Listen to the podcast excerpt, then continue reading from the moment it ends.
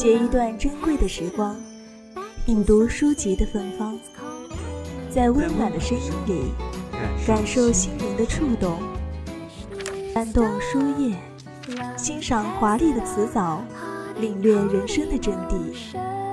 三味书屋，三味书屋，聆听有声有声的世界。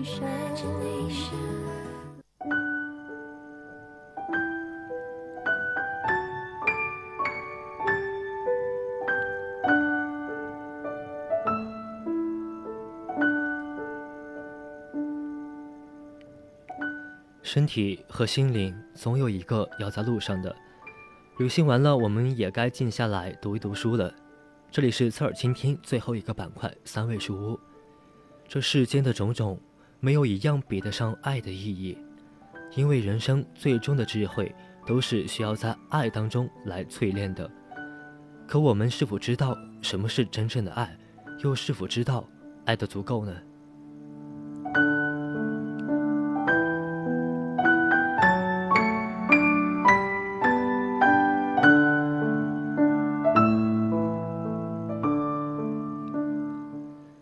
天主播推荐的一本书叫做《傲慢与偏见》。《傲慢与偏见》是奥简·奥斯汀的代表作，是一部描写爱情与婚姻的经典小说。作品以男女主人公达西和伊丽莎白由于傲慢和偏见产生的爱情纠葛为线索。我们的财富差距并不这么巨大，生活习惯不在于干扰官居之情。有一天。我们的荣誉是靠个人的修养、品德和才识而被社会授予的，而不是生而不平等。接下来就听一听来自豆瓣网友木鬼豆的一篇影评吧。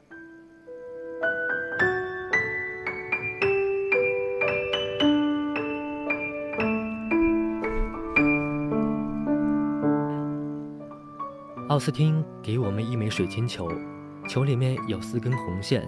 四座宅子里面的爱情，几条隧道，颠簸的马车连起四对人的婚姻，有啼笑皆非，也有情泪而笑。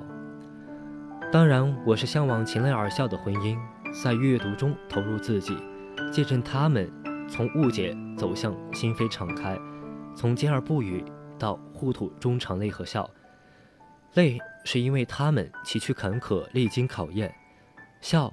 是因为他们最终误会都得到了冰释，深情的目光再也不用避讳对方的回视，在那一刻就近乎完美了，因为泪让他们磨去对方互有的棱角，留下一段可以砸巴的回忆；笑让他们幸福，不用后悔，一生都为曾经没有勇敢过。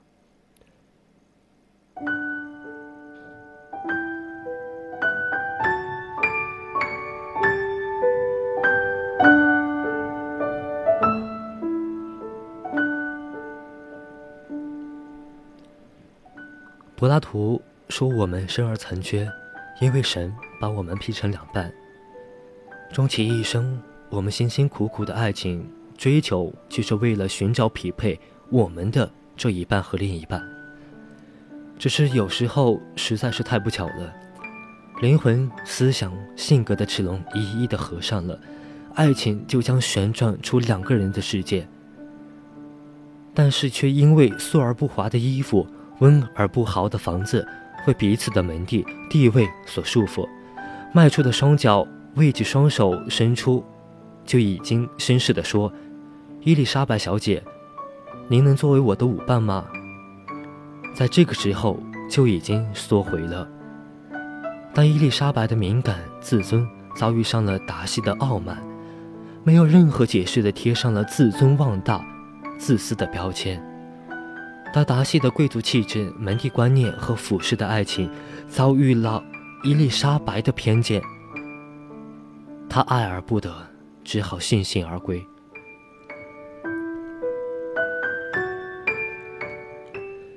读故事的人拼命地把自己装进主角的条件里，轻而易举地说：“为了爱情，我也可以这么拒绝；为了尊严，我也愿意这么做。”殊不知。芸芸众生，拒香车宝马于千里之外，实属不易；拒倜傥才子爱情于千里之外，更是凤毛麟角。伊丽莎白有两次机会得到其他女孩艳羡的婚姻，风风光光的完成女性的荣誉。一次来自柯林斯这样的伪君子，一次来自近乎完美的达西。但不，对于柯林斯，伊丽莎白斩钉截铁地说：“我除了谢绝之外，别无办法，因为，你不能使我幸福，我也不能使你幸福。”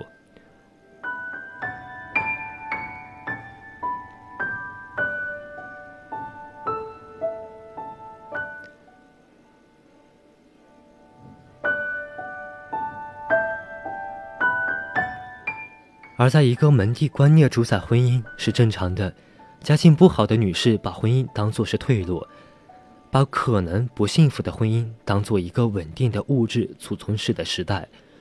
拒绝达西这样的公子哥，简直是需要奉献精神的。当作者写道，他觉得他出身低微，觉得自己是在迁就他，而伊丽莎白决然地说：“我从不稀罕你的抬举，况且，你抬举我也是十分的勉强。”而在叔本华看来，傲慢就存在于内，乃是直接的自我欣赏，也外乎就是吹毛求疵了。达西自然是符合这样的定义的。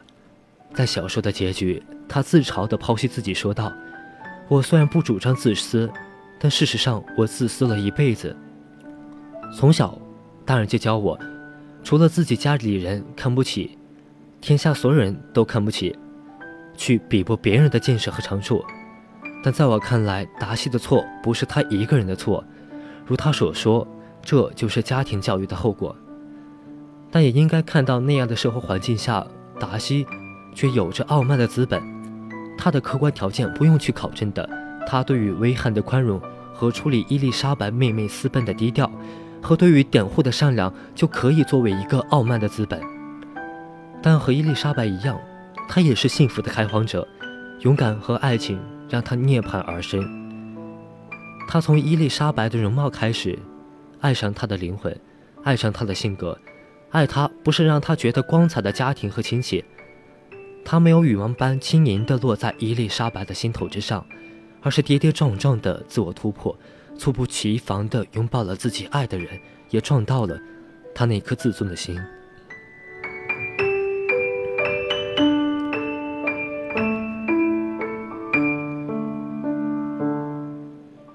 有一天，我们的财富差距不这么大了，生活习惯也不再干扰关雎之情。有一天，我们的荣誉是靠个人的修养、品德和才识而被社会授予的，而不是生而不等。那么，这样的故事便真的是只有在十八世纪的时候了。那么，让人兴奋的地方不再是他们突破传统，而是一开始我们就问：那个时候他们为什么要傲慢和偏见呢？